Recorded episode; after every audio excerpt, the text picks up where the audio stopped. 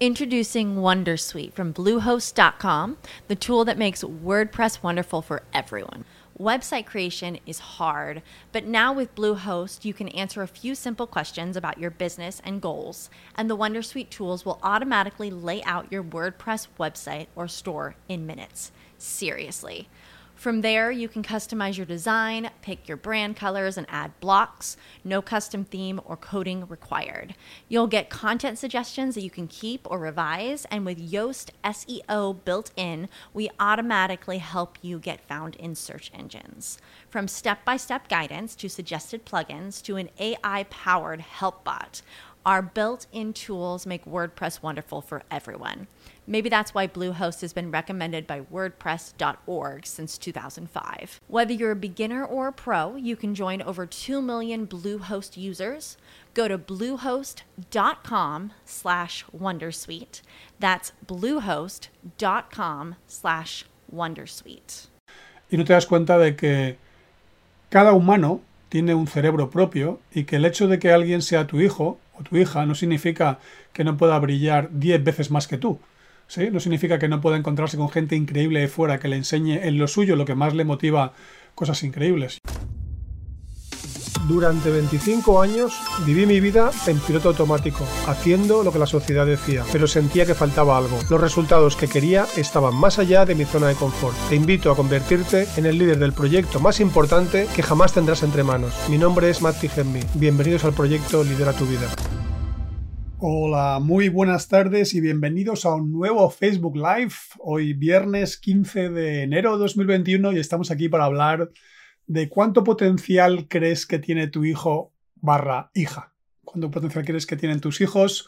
O si no tienes hijos pero tienes alumnos, ¿cuánto potencial crees que tienen tus alumnos? De hecho, hay un montón de experimentos hechos en el mundo educativo en el que en función de lo que su profesor o profesora ha creído de los chavales, ha hecho que después se obtuviesen un tipo de resultados u otros, porque al final muchas veces, sobre todo cuando somos todavía muy jóvenes, nuestro propio imago, nuestra propia identidad, nuestra propia imagen de nosotros mismos está hiperinfluida por lo que piensan las personas que admiramos, las personas de autoridad que están a nuestro alrededor y en definitiva las que de una u otra manera nos están validando y diciendo si efectivamente estamos preparados o tenemos la capacidad para tener éxito. Y viendo que por aquí estáis saludando.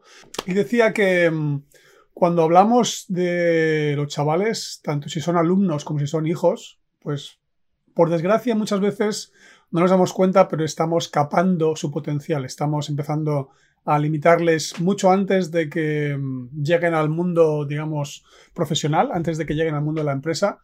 Y esto ocurre primero en casa, por supuesto, y después ocurre en los estudios, estudios, sobre todo en, yo diría a partir de bueno, puede ocurrir probablemente a partir de, que se acaba el jardín de infancia, porque el momento en que tengas dificultades para aprender algo, yo recuerdo cuando estaba en segundo de EGB, los que sois de mi quinta, y segundo curso de educación de primaria, y no sabía dividir.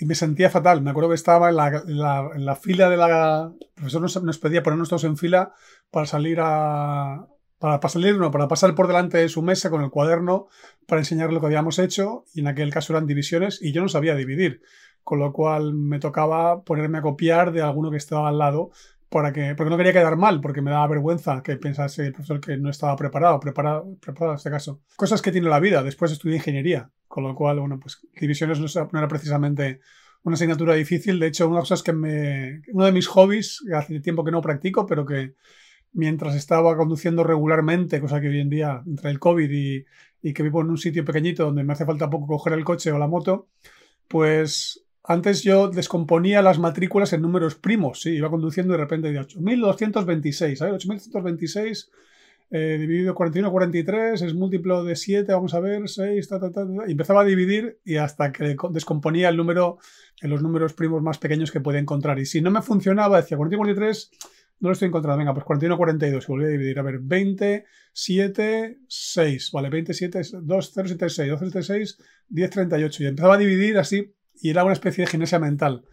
Digo esto porque es curioso que si yo de pequeño hubiese decidido creerme que no tenía potencial para las matemáticas, evidentemente no habría acabado estudiando ciencias y menos ingeniería, ni dirigiendo una empresa de ingeniería, ni dedicándome a las cosas que hago después hoy en día, porque parte de lo que hoy me dedico tiene que ver con haber tenido éxito dirigiendo una empresa de ingeniería donde los resultados que tuvimos fueron tan espectaculares que me animó a enseñarle a otras empresas, a otros directivos, lo que es posible llegar a hacer cuando crees en ti y cuando crees en tu potencial y cuando te das cuenta de que eres tú el único que accede realmente a tu mente a partir de cierta edad. Pero el problema que tenemos es que a cierta edad, cuando somos realmente todavía pequeños, casi no diré que accede cualquier persona, porque no es cierto. O sea, nuestros padres no tienen capacidad de acceder, no podemos acceder a la mente de nuestros hijos, pero sí podemos influir y mucho. Y sobre todo porque cuando aprendemos algo lo aprendemos por repetición. Y si a mí me dicen durante, no sé, cinco años de mi infancia que soy inútil con las matemáticas y me lo dijesen todos los días, adivina qué, qué, habría pasado con las matemáticas. Por suerte aprendí a dividir, aprendí a hacer matemáticas, tuve luego un profesor en el colegio que se encariñó conmigo y que me dedicó mucho tiempo. De hecho, tuve dos profesores, una profesora y luego un profesor, y me enseñaron matemáticas los dos eh, a un nivel que, que, disfruté realmente, que me, me sentía querido, tenido en cuenta y no sé si eso influyó luego en la ingeniería. Probablemente no, porque mi padre ya era ingeniero, con lo cual estudié ingeniería en caso en, nuestra familia, como también hizo mi hermano, bueno, pues casi parecía obligatorio cuando además nuestro padre dirigía una empresa de ingeniería. Pero lo que, iba con esto es a cuidado con lo que le decimos a los chavales de lo que creemos que pueden hacer bien o mal en función de las cosas que les ocurren, especialmente cuando empiezan a funcionar en el mundo en el que otros les van a validar, les van a probar. Veo por aquí que hay más comentarios, pero de nuevo, hola también Mar, ¿cómo estás? Y hola Luisa, genial, es por aquí eh, conectadas. Muy bien.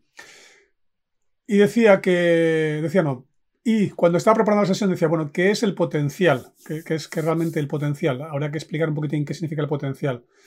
Y potencial es algo que estudiamos en, en electricidad, ¿sí? Cuando se habla del potencial de una batería o el potencial de una pila, es un concepto, pero cuando hablamos de potencial de una persona es aquello que aún no se ha manifestado, aquello que todavía es potencial, como cuando hablamos de un cliente potencial o hablamos de un problema potencial también, en este caso algo negativo, lo anterior era positivo, pero cuando es potencial es que aún no se ha manifestado y por tanto todavía no existe, pero tiene la posibilidad de existir, tiene la posibilidad de que llegue a ocurrir.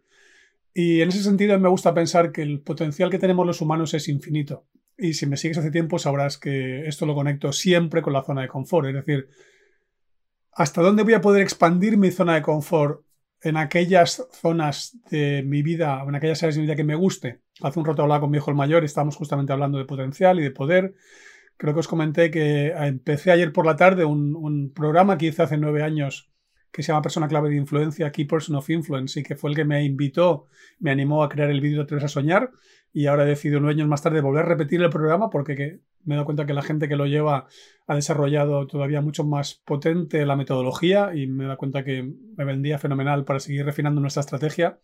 Cuando estaba esta mañana en la sesión que teníamos de cuatro horas, y estaba conectando con mi propósito y estaba conectando con nuestro cliente ideal y estaba conectando con realmente lo que podemos ayudar a las empresas a hacer y a los profesionales. Y me daba cuenta que tiene todo que ver con entender su verdadero potencial. Pero claro, muchas veces cuando llegamos al mundo de la empresa, lo que yo me encuentro es gente muy incrédula a la hora de trabajar desarrollo personal, gente con muchas dudas, con muchos miedos, con muchas mm, películas que no han cuestionado en años, diría más bien décadas, y que parece que se les ha encasquillado el pensamiento en su mente. Recuerdo concretamente una empresa de automoción muy grande con la que trabajamos hace unos meses, a principio del año pasado, donde había un directivo que le costaba horrores tratar de aceptar la posibilidad de que tuviese un potencial increíble o tuviese, o, tuviese eh, o aceptase que realmente cualquier persona puede cambiar. Pero claro, estaba tan enganchado, tan encasquillado en su pensamiento que no es que no hubiese forma de hacerlo, seguramente habría una forma de hacerlo, pero yo de momento no la encontré, porque lo cierto es que tú nunca puedes cambiar a una persona. Lo único que puede cambiarse a sí mismo, a sí misma es ella, es la persona en sí misma, ¿sí? Y aunque tú tienes el poder de cambiar tus pensamientos, pero si no te das cuenta y si estás demasiado eh, habituado o habituada a tener un cierto tipo de pensamiento que te da un tipo de recompensa, no te das cuenta, pero se convierte en una estrategia. Y mucha gente no elige desplegar su potencial porque se ha abonado a un pensamiento limitante que le hace tener certeza, que le hace ver la vida siempre de una forma controlada y aunque le permite sufrir o le hace sufrir, lo cierto es que la persona no lo quiere cuestionar. Bueno, eso sería lo que le ocurre a una persona que cuando es chiquitín, cuando es un chaval, una chavala, eh, escucha a sus padres que no vale más que para no sé qué cosa, o que nunca va a llegar a gran cosa, o que no sueñe con tener éxito en la vida, o que no sueñe con tener impacto, o bueno, ni siquiera, ni siquiera imagino que muchos padres lleguen a decirlo así, porque incluso ya estarían pensando que pueden hacerlo. ¿sí? Cuando yo hablo con mis hijos es, puedes conseguir lo que quieras en este planeta. Eh, pero no les diría nunca, no vais a poder conseguir nada en este planeta. ¿no? Si quisiese ponerles a una frase limitante, les diría, vas a ser un inútil, no vas a llegar a nada. Pero no diría en este planeta, no, no ni siquiera le extendería el contexto en el que creo que alguien puede llegar a crear algo, ¿sí? Porque en el fondo, ¿quién elige o quién decide hasta dónde vas a poder llegar a impactar? Esta mañana estábamos escuchando algunos ejemplos de empresas que habían trascendido eh, la localidad de donde vivían Concretamente, un ejemplo que estaba escuchando que me ha encantado en una empresa de fisioterapia en Australia, en la que la empresa daba mm, eh, tratamientos a personas con problemas eh, físicos, con dolores y demás, y el dueño de la empresa pensaba que su mercado era, bueno, pues un radio de 15 o 20 kilómetros alrededor de donde estaba su clínica.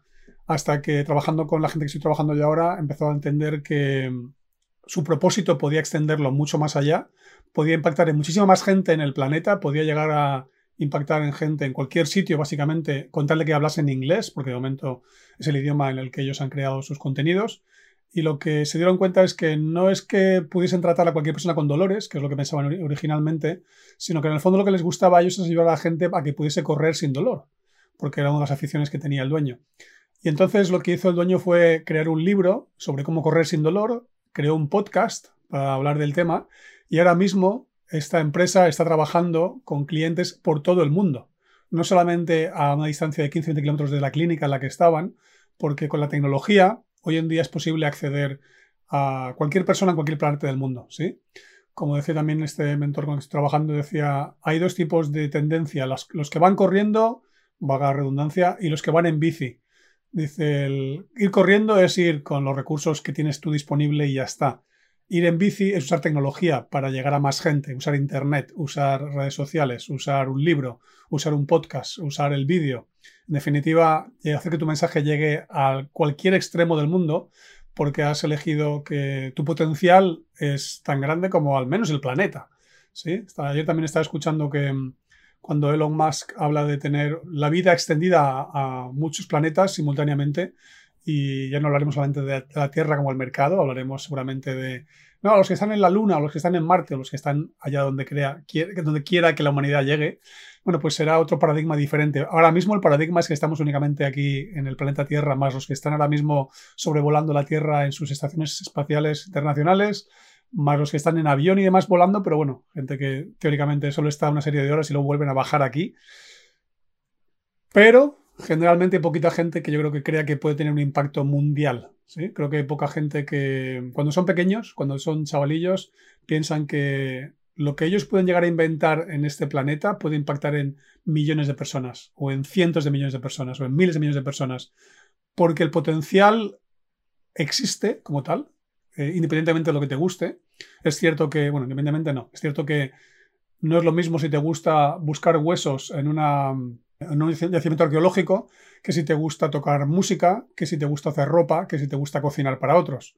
Pero en general, muchos de los nichos, muchas de las áreas en las que tú puedes aportar valor, no tienen por qué limitarse en absoluto a la parte física de donde estás, ¿sí? Y de hecho, aunque fuese el caso, aunque fueses un cocinero, que, los que estáis en España al menos conocéis a Arguiñano y sabéis que este hombre no solamente es cocinero y ha aparecido, tiene sus restaurantes, sino que ha aparecido en programas de televisión, en sus libros y demás, o como el chef Ramsey, que se pasa el día, hoy en día en Inglaterra le vemos mucho en programas que no tienen nada que ver con cocinar. Están los del Hell Kitchen, creo que se llama, los, la cocina del infierno, pero luego está haciendo viajes a países del mundo espectaculares donde se dedica a viajar y simplemente a disfrutar de la cocina de esos países. Y bueno, por el hecho de ser un cocinero que se ha convertido en alguien que creyó en su potencial, ahora mismo está deleitando a muchas personas en muchos planetas, muchos planetas, muchos países del planeta eh, en compartir su valor porque creyó que tenía potencial. O al menos nadie le dijo que no lo tuviera. Y al final consiguió brillar tanto como para que hoy en día le conozcamos en tantos sitios, ¿no? Eh, Mar, tu voz crea esos pensamientos limitantes y tu voz tiene el poder de destruirlos. Tu voz es tu voz y tu voz.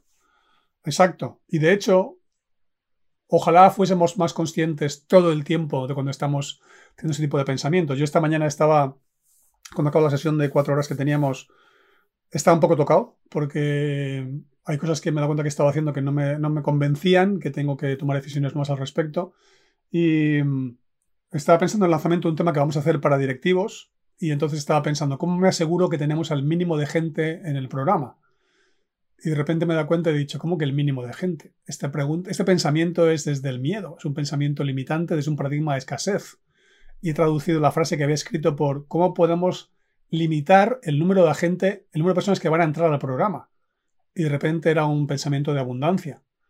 Y los dos son igual de fáciles de generar llevan el mismo tipo de energía en cuanto a la que gasto para generar pensamiento, pero si no tienes la conciencia suficiente para darte cuenta de que tus preguntas que te haces ilustran la emoción que está por debajo y también ilustran el tipo de ideas que tienes y cómo qué creencias te estás planteando y, en definitiva qué cosas te están preocupando porque no estás conectando con tu poder, no vas a desplegar tu potencial y no vas a hacerlo porque no te has dado cuenta de que está repitiendo eh, muchos de los problemas, muchas de las formas de pensar, muchas de las patrones mentales que aprendiste o bien en casa de tus padres o bien de tu quizá algún abuelo, alguna abuela, quizá de algún profesor, quizá de un jefe, quién sabe, al final de personas que te han influido, de los que les has comprado las ideas y lo que hace que sea tan importante que nos rodeemos de la gente adecuada, especialmente si nuestra familia no es la que toca, nuestra familia, y me refiero a la que toca en el sentido, si no nos anima a conseguir lo que queremos, si no creen en nosotros, si les cuesta entender nuestro punto de vista, si no nos compran nuestra motivación, nuestros valores, deberíamos plantearnos salirnos eh, el mayor tiempo posible de ese entorno para acercarnos a otro en el que nos rodeemos de personas que creen en nosotros, que no nos critican por tener nuestras ideas, que incluso piensen igual que nosotros, que les encanta hablar de esos temas, que nos van a animar si tenemos una idea y nos van a apoyar y nos van a permitir que probemos y que descubramos dónde estamos acertando y dónde tenemos que modificar cosas para seguir refinando y seguir puliendo y seguir conectando con nuestro potencial y con ese poder que tenemos dentro. Por otro comentario que dice Luisa, mi experiencia de... Ah, Ana, dices que importante es cómo te dices las cosas. Exactamente. De hecho, cómo te dices las cosas son tus pensamientos. Y tus pensamientos al final van a crear realidades. Y si no te das cuenta de que vas a poner el foco en aquello que has pensado, no te vas a dar cuenta que luego vas a interpretar aquello que has observado como consecuencia de poner el foco en ello. Y vas a actuar en base a eso que has interpretado. Y si quieres cambiar tu realidad, lo primero que tienes que hacer es cambiar el foco o cambiar la pregunta, que es una forma también de cambiar el foco. O al menos darte cuenta del pensamiento que estás teniendo y darte cuenta de qué creencia emerge. Porque al final, si no te das cuenta de que tus pensamientos vienen de creencias, lo que va a ocurrir es que puedes cambiar pensamientos, pero es fácil que la creencia siga viva y la creencia no deja de ser como un pequeño, una, una pequeña emisora que sigue emitiendo ese tipo de concepto a tu, a tu inconsciente y más tarde más temprano vas a generar pensamientos a partir de esa creencia. Es decir, si mi creencia es tengo mala suerte en la vida, igual el pensamiento no es tengo mala suerte en la vida, pero voy a pensar, joder, esto no me funciona, esto no me sale, joder, es que otra vez me, acaban de cancelar no sé qué, y otra vez me dice no sé quién que no va a venir. Y, y todos esos pensamientos muy probablemente vengan de la creencia de tengo mala suerte en la vida. En cambio, si tengo la creencia tengo buena suerte en la vida, los pensamientos que voy a generar van a ser qué suerte que ha pasado esto, cómo me gusta cada vez que comparto algo que la gente le encanta, me acabo de encontrar a alguien que piensa igual que yo y, todo el tiempo voy a, estar generando pensamientos que van alineados con la creencia. Así que muy importante que tengamos conciencia de esas creencias que están informando a nuestros pensamientos y que son las que sin darnos cuenta estamos utilizando para después poner el foco en un sitio o en otro. Así que muy importante. decías también, Luisa, mi experiencia de pequeña es que siempre fui muy sobresaliente en todas las áreas, pero mis padres no lo reconocían, así es que aprendí a darme feedback sola y aprendí a no buscar fuera. Me dolió, sufrí, pero eso me, ayudó a plantearme en la vida creyendo en mí y no esperando la aprobación de los otros.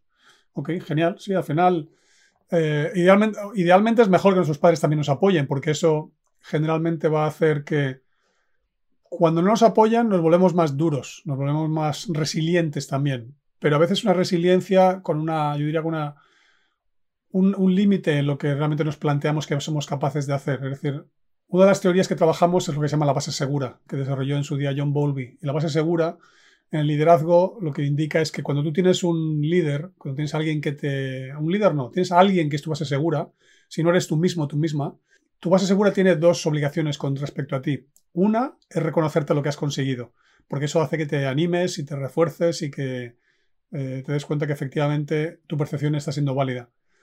La otra parte que es muy importante y que a veces uno mismo quizás no va a hacer tanto es desafiarte, es proponerte logros o retos son mucho más ambiciosos, ¿sí? Eh, muchas veces cuando nos planteamos un reto, nos planteamos algo que está un poco más allá de la zona de confort, pero igual no tan alejado como para que me resulte incómodo. Y os pongo un ejemplo. Yo esta semana, ayer tuvimos la primera sesión que os estaba contando y me gusta trabajar por hacer por la mañana mis ejercicios y de repente mis cuatro colegas de mi grupo de accountability, del grupo de, asunción de responsabilidad en los que estamos, eh, decían, bueno, ¿y por qué no?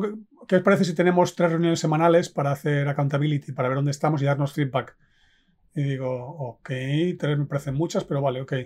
Bueno, pues hacemos dos cortitas de 15 minutos y una de 20, una de 40 minutos. Ok. Ocho y media de la mañana, digo, me cago en la leche. Digo, digo, no podemos hacer otra hora, digo, porque es la hora en que yo voy a estar entrenando. Y al final he dicho, ¿sabes qué? Me viene bien sentirme incómodo, porque al final dos días de los dos son de los dos días, o sea, de los tres días, dos son de 15 minutos, con lo cual me importa poco empezar un poquito más tarde. El otro es un poquito más larga, pero también puedo madrugar más o hacer después yo el ejercicio, seguramente madrugar más. De lo que me di cuenta es, esto me está incomodando. Y una parte de mí dice, recházalo. Y otra parte de mí dice, al revés, acéptalo. Lo que te incomoda está fuera de la zona de confort. Si está fuera, significa que es algo bueno para ti, porque en cuanto esté dentro, te has acostumbrado ya no será algo negativo. Y no tiene que ver tanto con valores como con que no estoy acostumbrado a hacerlo así. Y sé que cuanto más te acostumbras a que tú eliges todo y solo lo que te gusta, de alguna manera te vuelves un poco cómodo. ¿sí? Al final la zona de confort no deja de ser la zona conocida, la zona cómoda, aunque tenga cosas incómodas, aunque tenga cosas que no te gusten. Pero lo bueno de que alguien te desafíe y de que estés dentro de un grupo y que no quieras tampoco ser tú el centro de atención, a mí me ha permitido de repente decir, ok, venga, lo acepto, está bien, voy a observarlo y voy a observarme. Y estoy todavía ahora mismo asimilándolo. Sí, fue ayer, así que todavía estoy asimilando lo que va a implicar la vivencia y ya me estoy imaginando este lunes que viene que voy a tener que estar saltándome mis prioridades, pero he dicho, está bien, está bien. Es, parte, del, parte del proceso de transformar eh, mi empresa y transformarme yo para este año 2021 tiene que ver con cambiar algunos hábitos y tiene que ver con adquirir algunos hábitos nuevos y por tanto acepto el reto y lo hago con todo el cariño en lugar de simplemente pensar, vaya rollo y no sé qué, y empezar a quejarme, a criticar y a, y a culpar a otros, a sentirme víctima. No es plus plus, no trae win-win. En cambio, cuando digo, venga, plazo el juicio, lo acepto y ya sé que me incomoda por un lado, pero sí, pues como el que de repente ha empezado a cambiar su forma de comer, sabe que tiene beneficios, pero le incomoda que ya no pueda comer cierto tipo de alimentos. Bueno, pero al final lo has elegido tú. ¿sí? Yo podría haber dicho al final, mira, que no me interesa, no me encaja o no. De hecho, de las tres sesiones que tenemos, una podría resaltármela y al final he decidido que me parece bien. Por aquí también un comentario que dice, ¿quién más era? Ah, eso lo encontré en mi abuela y el poco acompañamiento, dices Marcelo, y apoyo de los padres no genera poca autoestima y poco amor propio además de la dureza externa. Sí, por eso decía, yo creo que el ideal, y por eso en este grupo hablamos del apoyo que podemos darle a los hijos, el ideal es que, ya dado que la autoestima es un juicio, es un autojuicio que hacemos, eh, una autoestimación de nuestro propio valor, el ideal será que, pudiésemos tener buenas referencias sobre las que construir. Y si mis padres me ayudan a darme cuenta de al menos qué cosas se me dan bien, es cierto que los padres históricamente han tenido poca conciencia comparado con lo que va empezar a ocurrir a partir de ahora, ¿sí? Eh, esta, mañana, esta tarde hablaba con mi hijo el mayor y me parecía alucinante la conversación que estábamos teniendo donde estábamos hablando de cada vez que algo no te gusta, eh, acuérdate de buscarle la parte eh, positiva. Cada vez que algo te parezca genial, acuérdate de buscar la parte negativa. Acuérdate de que las cosas son neutras, acuérdate de apreciar, acuérdate de agradecer. ¿sí? Me parece una pasada que con 20 años lo estemos trabajando, lo tenga claro y es algo que a mí me ha costado 50 años empezar a entenderlo a ese nivel. ¿sí? Cuando yo empecé a trabajar en el autoliderazgo en el año 97, tenía 32 años y... 32, sí. Y, y, empecé a entender estructuras de la personalidad y empecé a entender determinados tipos de conceptos y cosas que, que, contamos en el mentoring y el programa también que sacaremos dentro de poquito, que os dije otro día, el de las 12 claves de autoliderazgo. Y me parecía la leche, me parecía algo increíble. Pero nunca hablábamos de conciencia, no hablábamos de si la realidad es tu feedback, no hablábamos de cómo neutralizar una emoción, no hablábamos de que las emociones las hay de diferentes vibraciones, no hablábamos de que vivimos dentro de un paradigma desempoderado, como ayer acuñaba un concepto nuevo que voy a trabajar con el mundo de la empresa sobre todo. Y no nos damos cuenta, pero al final el origen de donde empezamos a construir nuestro, nuestra autoimagen, nuestro imago, por supuesto son los padres.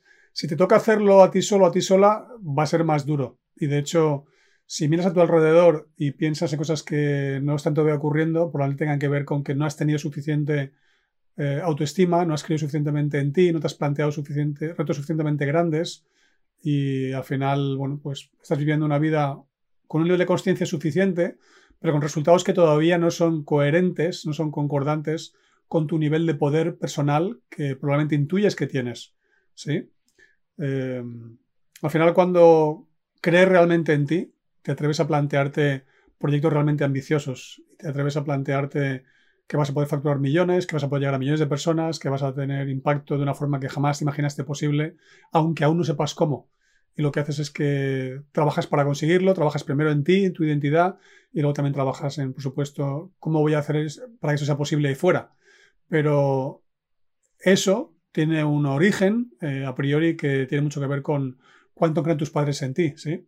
Ha habido casos excepcionales como el de Steve Jobs, en el que cuentan que parte de su frustración y parte de lo que cuenta él, contaba en su, en su película, es que como fue un hijo adoptado, pues sus padres lo abandonaron, tenía una gran frustración con la vida porque sus padres, de, origen les habían, le habían abandonado. Por suerte, los padres que le criaron después, pues eh, aparentemente le creyeron, le creyeron que, que, le quisieron mucho y entonces eso hizo que tuviese autoestima suficiente como para atreverse a hacer ese tipo de planteamientos. Pero cuando después descubrió que era un hijo adoptado y que no, sus padres originarios no los habían, eh, no, le habían, no le habían tenido y no lo habían educado, bueno, pues estaba amargado con la vida, ¿no? Porque de alguna manera sentía que no era justo. Entonces, en realidad no importa mucho si son tus padres, si son tus abuelos, si son quiénes, quiénes son los que te ayuden a tener autoestima, pero en definitiva alguien te tiene que ayudar porque de lo contrario va a ser un trabajo mucho más duro yo creo que vas a limitar. De hecho, también es cierto que muchos emprendedores que han triunfado después de que han venido entornos muy duros. Yo recuerdo cuando yo hacía, hacía cuando yo tenía hasta mis treinta y poco años y mi familia era una familia, vamos a normal, tirando luego a, media, alta, la segunda parte de nuestra vida, porque mi padre primero eh, pues era un trabajador de una empresa, pero luego cuando cerró su empresa montó su propio proyecto empresarial con otros socios y a partir de empezó a irle mejor ya, tuvo el coraje para dar el paso al frente y luego ya empezó a ganar más dinero y empezó a tener ya más medios. Y yo recuerdo cuando iba al judo que cuando, nos, cuando competíamos con gente de barrios de menos poder adquisitivo, joder, eran chavales muy duros, eran, chavales, siempre me acuerdo de Mike Tyson en el boxeo, porque cuando sientes que no tienes nada que perder, eh, no tienes miedo a que te hagan daño y vas, vas con todo, porque piensas que ese deporte te puede sacar del agujero, ¿sí? Te puede sacar de ese entorno en el que estás y no te gusta. Y cuando la gente dice que mucha gente, muchos emprendedores vienen de entornos muy duros, yo siempre me acuerdo, conecto con ese mundillo en el que en el mundo del deporte, en este caso del judo, que es un arte marcial, bueno, pues no es un tema tanto de fuerza como de habilidad, pero también es cierto que cuando das poco de cera y vas siendo cañero, a veces consigues amedrentar a tu oponente y si tu oponente no tiene autoestima suficiente, pues igual le ganas simplemente por el miedo que le produce, eh, que le produces al otro, ¿sí? Y, a veces insisto que hay gente que convierte la rabia de que no querer seguir donde está eh, en el combustible, como explicaba el otro día, para desapegarse del entorno en el que estaban y así poder transformarse. Pero diría que es idealmente mejor cuando tus padres no te están frenando en ese sentido. Ana, ya dices, oh, eso es lo que te incomoda fuera de la zona de confort, es un concepto súper. Exacto. Muchas gracias por compartirlo. Eh, no sé si hay algún comentario más por aquí. Me parece que no. Ok. Vale, entonces, ¿qué cosas. Vamos de tiempo. Sí. ¿Qué cosas. ¿Qué razones son las que hacen que nos cueste ver el potencial de los hijos? Bueno, pues he puesto aquí como cinco causas posibles. Uno es nuestro propio nivel de resultados. Si tu nivel de resultados no es suficientemente espectacular, si tu nivel de resultados no indica que estás esperando tu potencial, es muy posible que pienses que es que es muy complicado, es que es muy difícil, es que no merece la pena. Si tú llevas mucho tiempo frustrándote por no conseguir lo que quieres, es fácil que quieras evitarle a tus hijos que vivan el mismo proceso y por tanto uses tu nivel de resultados como referencia de lo que realmente va a ser posible o alcanzable. Y no te das cuenta de que cada humano tiene un cerebro propio y que el hecho de que alguien sea tu hijo o tu hija no significa que no pueda brillar diez veces más que tú.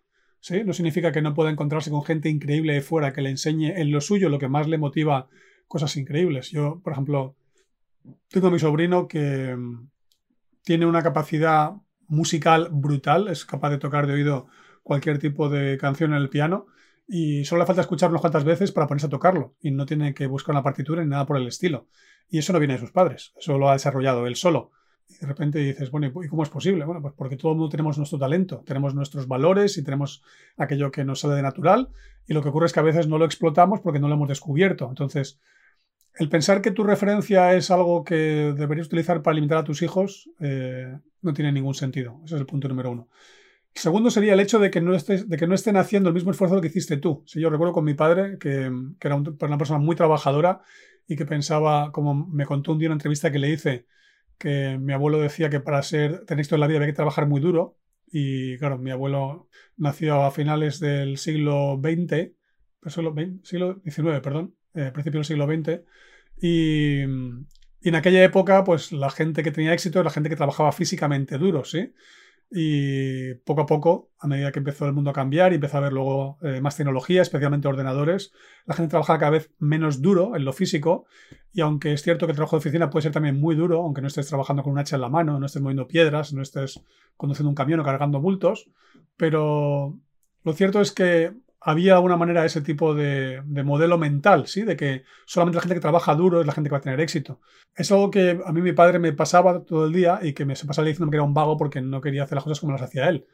Y lo que he descubierto con el tiempo es que esto no tiene ninguna base y que son los miedos que tienen los padres cuando piensan que si tus hijos no lo hacen igual de duro que tú, es que van a fracasar.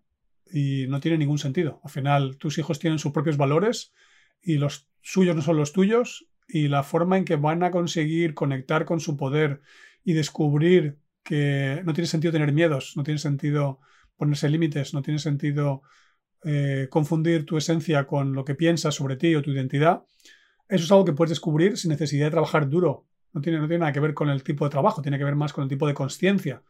Y puedes tener a dos personas, una con un nivel de conciencia espectacular y otro nivel de conciencia terrible y una casi no hacer nada y conseguir cosas increíbles y otra mm, hacer muchísimo y no conseguir prácticamente nada. Eh, yo cuando trabajaba en la ingeniería siempre le decía a mi equipo, no me sirve nada que barras el desierto con un cepillo de dientes. Esa era mi metáfora para decir, prefiero que le pongas eh, la aspiradora automática gigante al desierto y te vayas y hagas otra cosa útil, a que estés con el cepillo de dientes barriendo allí, tratando de conseguir quitar kilos de arena eh, con una cuchara y un cepillo de dientes.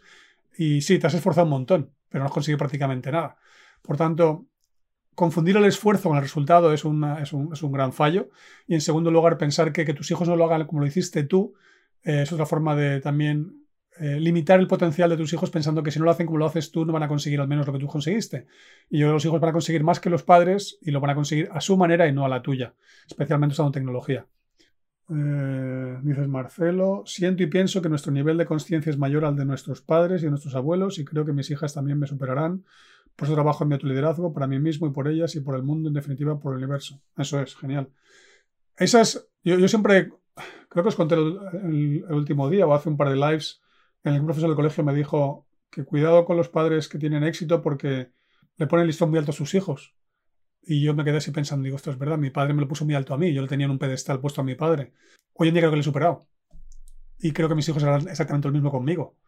Y creo que tenemos que tener cero miedo a que ocurra, porque si tienes el miedo al final vas a proyectarlo en la relación y les vas a limitar. Y lo que tienes que hacer es al revés, creer que te van a superar, celebrarlo. Estamos aquí para eso. Por suerte la humanidad lleva haciéndolo miles, miles de años, no millones, miles de años al menos vamos a decir, como humanidad eh, más consciente, ¿para qué vas a elegir que tu generación, la que tus hijos sea la generación que no supera el nivel de conciencia y de resultados que consiguió, eh, tú. No tiene ningún sentido que frenes ese potencial, así que cuidado con ese, con, ese peligro. La tercera razón es confundir su presente con lo que pueden llegar a aprender y proponerse en el futuro. Es decir, si tú miras a tus hijos ahora y les ves a lo mejor haciendo muchos juegos en videojuegos, o les miras que están, según tú, vagueando, o que se pasan el día viendo la tele, o que están haciendo no sé qué tipo de actividad que no te gusta, es fácil que te puedas a criticarles y que sin querer, primero, por un lado, les enseñes a ser criticadores, ¿sí? O personas críticas, que por tanto no van a aprender, al menos de momento, a apreciar y agradecer, con lo cual les estás manteniendo un nivel de, de conciencia más bajo. Pero en segundo lugar, eh, estás descontando los beneficios que eso tenga. Recuerdo hace años cuando un colega explicaba que los cirujanos que operan a distancia tienen desarrolladas en sus cerebros las mismas capacidades que los chavales que hacen videojuegos y son capaces de ver en tres dimensiones de una forma que la mayor parte de personas que no jugamos no tenemos esa capacidad. Por tanto, hay un beneficio ahí que de repente no estabas viendo. Y eso es algo fundamental que tendríamos que darnos cuenta. Pero es que incluso en mi caso, que yo cuando jugaba en su día con los ordenadores y no existían todavía videojuegos en tres dimensiones y, estaban solamente en dos y era el famoso Spectrum, bueno, a mí dedicarme horas a jugar con mi hermano en el Spectrum, al karate y no sé qué otro juego jugábamos, al Tetris y compañía, aparentemente en aquella época supuso una pérdida de tiempo. Pero curiosamente, después de dedicarme a jugar, me dediqué a programar y empecé a programar en Basic. Fijaos, ni siquiera ninguno de los lenguajes más avanzados. Luego ya también en, un poco en Fortran en la universidad y alguna cosa más. Pero lo que me permitió aquello es tener una mente analítica que cuando estuve director general de la ingeniería, no tenía ninguna dificultad para diseñarle el algoritmo a la empresa informática de lo que quería que hiciesen los programas, las aplicaciones que teníamos. Y me acuerdo cuando venían nuestros directivos de la central en Finlandia y veían nuestra aplicación, de nuestro ERP, eh, Electronic Resource Planning, el software que usamos de gestión en la empresa, y me decían, esto es mejor que SAP. Y digo, claro, lo hemos programado nosotros. Hace exactamente lo que yo quiero que haga, porque le he contado a nuestra empresa de mantenimiento que añada cada semana las mejoras en el software que hacen exactamente lo que yo quiero que haga para que para mí el trabajo sea mucho más corto, mucho más efectivo y no tenga que estar pensando en operaciones matemáticas mecánicas que puedo hacer que el sistema las calcule por mí y simplemente me ponga dos o tres alternativas de cuál es la opción que elijo a la hora que en aquel caso utilizaba para hacer pedidos de material, aunque yo era el título general, pero también hacía compras durante una parte del tiempo allí. Y todo eso se basó en mi experiencia programando en Basic con el Spectrum. Entonces, lo que de repente fue una pérdida de tiempo jugando en videojuegos se convirtió luego en una capacidad maravillosa para crear algoritmos y para entender perfectamente cómo funcionaba lo que yo necesitaba de la informática, aunque no fuese un programador ni tuviese claro el lenguaje, ni falta que me hace. Conseguir pensando con el if then go to, no me hacía falta nada más. Luego que traduzca el que venga por detrás y que lo traduzca al, código que en este caso se utilice hoy en día. Alguien por aquí poniéndome un comentario. Uh, Decías, eh, Marcelo, jajaja, también programé en Basic. Bueno, estamos en la misma quinta.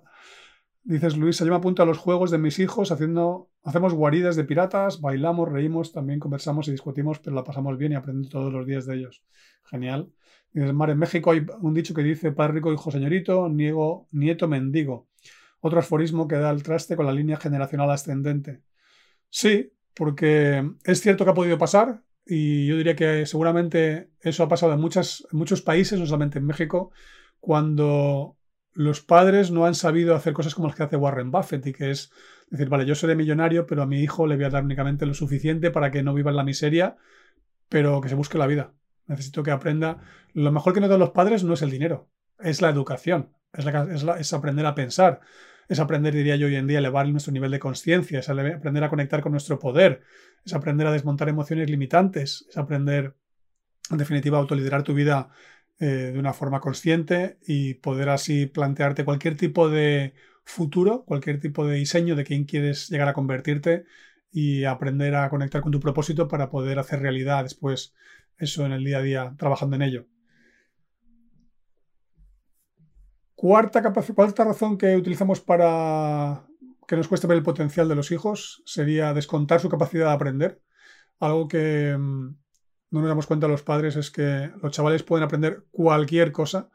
De hecho, muchas veces aprenden cosas increíbles que tú ni te enteras. A mí mi hijo me fascina cuando el mayor eh, se pone a editar según qué tipo de contenidos y cómo utiliza el software de una forma que yo no llego todavía a entender y me parece la leche, o cuando es capaz de leer aspectos de, de, programas de televisión o de películas, porque estudio temas de diseño que yo ni me fijo, o cuando el pequeño es capaz de concebir ideas sobre marketing y planteamientos que a mí ni se me ocurren, y yo digo, esto no lo aprendido eso, y en casa no lo he aprendido. es que no, seguramente he aprendido muchas cosas más fuera que en casa, aunque muchas vengan informadas, muchas tengan que ver con creer en sí mismos y tengan que ver con no ponerse límites de lo que es realmente posible para ellos. Y al final, si no descuentas su capacidad de aprender, la capacidad de aprender que tenemos es infinita. Y cuanto más aprendamos a aprender, cuanto más aprendamos también a cambiar, más fácil es que podamos convertir la realidad que está ahí fuera de lo que realmente queremos. Y la quinta razón que tenía apuntada es eh, que lo mencioné antes también de refilón, pero es muchas veces queremos evitar que nuestros hijos se frustren, ¿sí? Queremos evitar que nuestros hijos lo pasen mal y nos damos cuenta que esa frustración es parte del proceso de vivir y que cada vez que tenemos un reto tiene que haber las dos cosas, tiene que haber satisfacción por conseguirlo y tiene que haber desafío para aprender las habilidades y conocimientos que demuestran por qué hasta ahora no tenía conseguido ese reto. Es decir, si para mí el reto es atar los cordones del zapato y ya sé hacerlo, ya no es reto, ya lo aprendí en su día. Pero si de repente tengo que, no sé, aprender a hacer un embudo que atraiga a un millón de personas al embudo y aún no sé hacerlo, el reto es atraer a las personas y las habilidades que me faltan son las que tengo que aprender que aún no he descubierto cómo se hacen y que una de dos o las aprendo yo o busco a mi partner, como he hecho yo, para que las haga él, que para eso es su habilidad no la mía. Sí, pero en definitiva lo que es importante es que no tratemos de evitar la frustración en nuestros hijos porque cuanto más aprenden a gestionar la frustración, más aprenden, incluso diría, a liderar la frustración, más entiendan la importancia de que tienen la frustración como parte del proceso de aprendizaje, más fácil es que la abracen, más fácil es que no la rechacen y que cada vez que algo no les guste, incluso cuando se noten que están sintiéndose mal, en el fondo digan, vale, me siento fatal, iba a hacer una cosa peor, me siento fatal, pero oye, gracias. Esto es lo, esto es lo que necesitaba. Así que importante que nos aprendamos, que nos demos cuenta de eso. Y para ir terminando hoy, porque tampoco quería, hoy es viernes, quería acabar un poquito más pronto. ¿Qué pensamientos y comportamientos tuyos, eh, perdón, ¿qué, no, esto lo que, iba a compartir algo más, pero la, me la voy a saltar. ¿Qué tienes que hacer para que tu hijo despliegue su potencial? Eso es lo que quería contaros ahora. Bueno, pues lo primero que tienes que hacer, en mi opinión, es creer en él como persona. ¿sí? Y creer en él como persona no significa como hijo, sino creer, creer como persona. Trata de olvidarte de que es tu hijo o tu hija, trata de olvidar ese apego que le tienes por ser alguien que has traído al mundo con tu pareja y simplemente acéptale o acéptala como persona. Lo siguiente es darte cuenta de que nunca sabrás las formas maravillosas en las que va a usar su cerebro. Tiene todo que ver con aprender y tiene que ver con que no tienes ni idea quién va a conocer. No tienes ni idea con quién se va a juntar, no tienes ni idea de qué cosas se va a poner a cotillar en internet. A mí cuando mis hijos me llegan y me dicen, papá, está mirando, hablando con, estaban viendo vídeos de un filósofo que se llama no sé cuántos. Y digo, no le conozco. Sí, porque habla de esto, esto y esto y esto. digo, ah, coño, qué interesante. digo, mándamelo, que lo, que lo busco también yo. Y el hecho de que mis hijos se conviertan para mí en proveedores de referencias de los que también puedo aprender yo me parece fascinante, porque eso generalmente me pasa con mis mentores y a veces me pasa con algún cliente que me pase con mis hijos me parece espectacular. no, no, me parece. No, estaba acostumbrado a que mis hijos eh, sigan investigando por su cuenta y sigan descubriendo a gente que les invitan a tener perspectivas en la vida tan poderosas. Y por tanto, no tenemos ni idea a quién van a conocer. Nos van a sorprender seguro.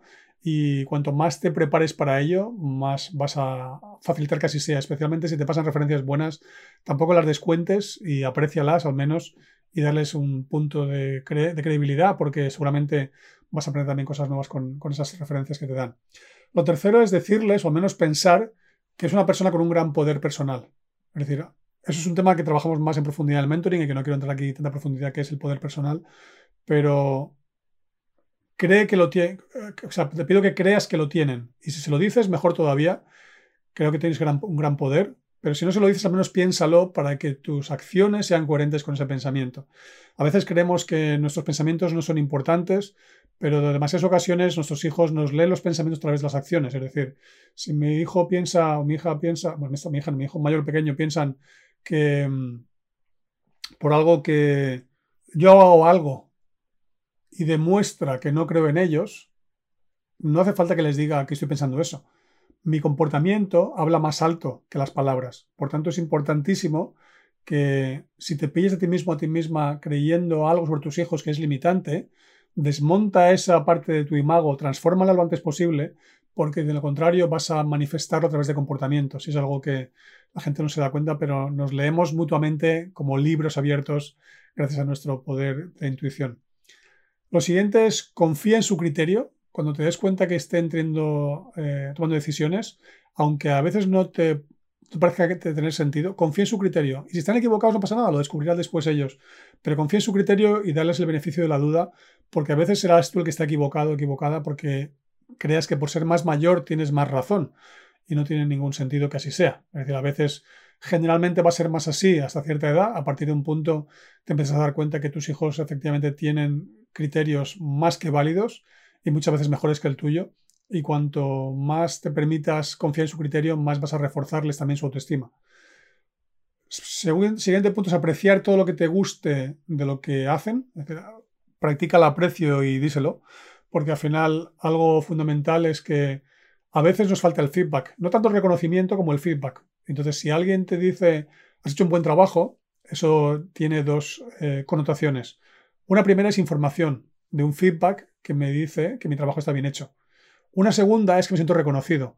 Pero aunque es cierto que yo os he dicho que es mejor buscar reconocimiento interno, no el de fuera, porque de lo contrario te apegas a él, no es menos cierto que ese feedback te dice que los demás también aprecian lo que tú has hecho y que les parece igual de bueno al menos que te parece a ti. Y eso es algo que te, también te de alguna manera valida que tus criterios están siendo correctos y que te va a permitir después testar ese concepto en más sitios. A veces, sin darnos cuenta, eh, hacemos algo, lo valoramos como que no es tan bueno y a mí me ha pasado más de una vez considerar que algún trabajo que he hecho no era tan, tan bueno. Uno, de los eh, ejemplos que tengo es unos programas que, regalamos como un bonus, el programa de Atreves a Soñar, que es el de acelerar tu sueño. Lo hemos vendido más de una vez como un programa por sí solo, por separado, y también lo vendemos como un bono.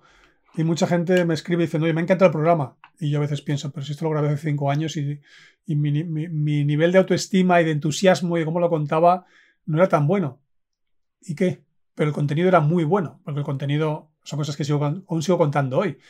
Y claro, como yo no me sentía tan poderoso, tan potente en aquellas sesiones, porque eran mis primeros programas que estaba grabando, de alguna manera he tendido a quitarle valor hasta que otra gente me ha dicho que no, que estaban bien, que les está gustando y que les está funcionando. Y eso es lo más importante para mí. No es como yo me valoro a mí mismo y cómo cuando pasan los años miro para atrás y comparo mi capacidad de hacer actual con mi capacidad de entonces. Es como si tratase de comparar mi capacidad cuando tenía 5 años con la capacidad que tengo cuando tengo 55. 50 años por medio hace una gran diferencia.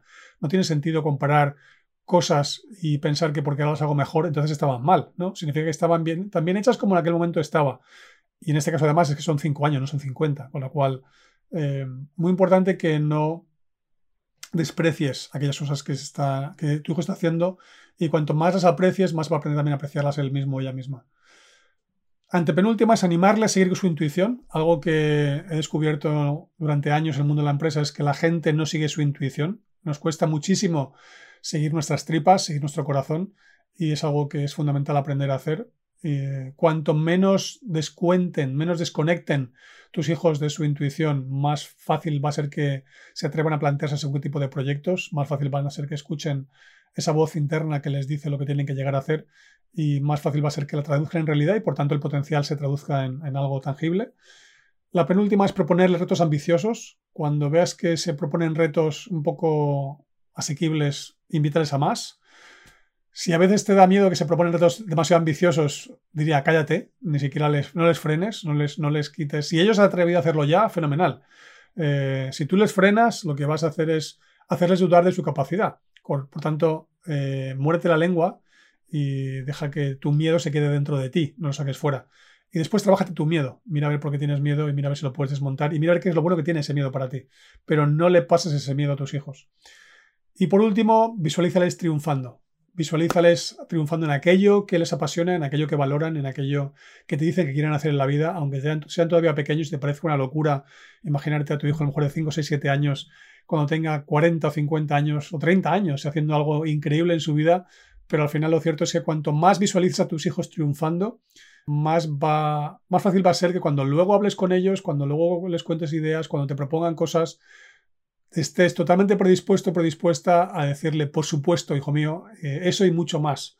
Porque al final, eh, durante mucho tiempo van a depender de nuestro criterio antes de que se atrevan a tener el propio. Así que si tú les puedes ya ver visualizando su éxito, vas a ayudarles en ese sentido.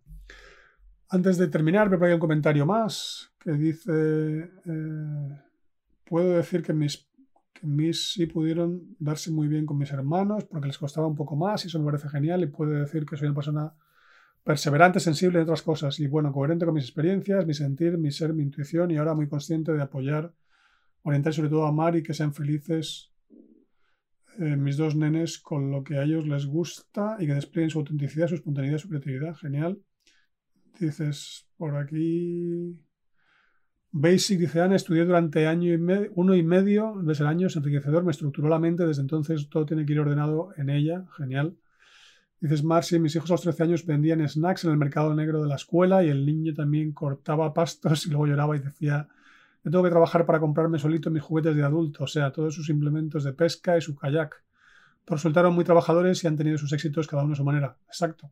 Al final, a veces pensamos que no darle a nuestros hijos más medios cuando son pequeños es frenarles y en el fondo es ayudarles a ver una cosa que me encanta que no existe en castellano el palabra, pero sí en inglés, que es el resourcefulness esa capacidad de generar recursos ¿sí? que tenemos los humanos y que en castellano, insisto, insisto no existe el palabra, no, no he encontrado uno que me convenza para utilizarlo.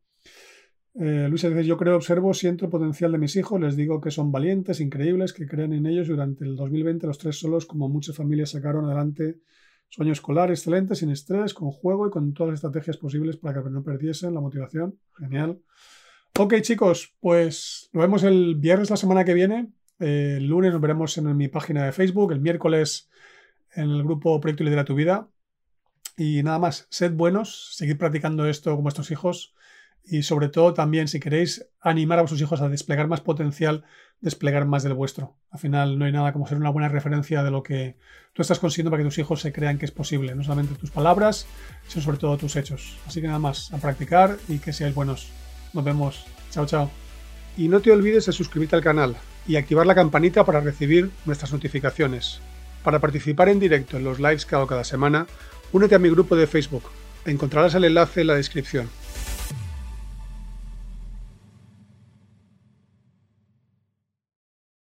As humans, we're naturally driven by the search for better. But when it comes to hiring, the best way to search for a candidate isn't to search at all. Don't search, match with Indeed. When I was looking to hire someone, it was so slow and overwhelming. I wish I had used Indeed. If you need to hire, you need Indeed. Indeed is your matching and hiring platform with over 350 million global monthly visitors, according to Indeed data, and a matching engine that helps you find quality candidates fast. Ditch the busy work. Use Indeed for scheduling, screening, and messaging so you can connect with candidates faster. And Indeed doesn't just help you hire faster. 93% of employers agree Indeed delivers the highest quality matches compared to other job sites, according to a recent Indeed survey. And listeners of this show will get a $75 sponsored job credit to get your jobs more visibility at Indeed.com slash podcast. That's Indeed.com slash podcast. Terms and conditions apply.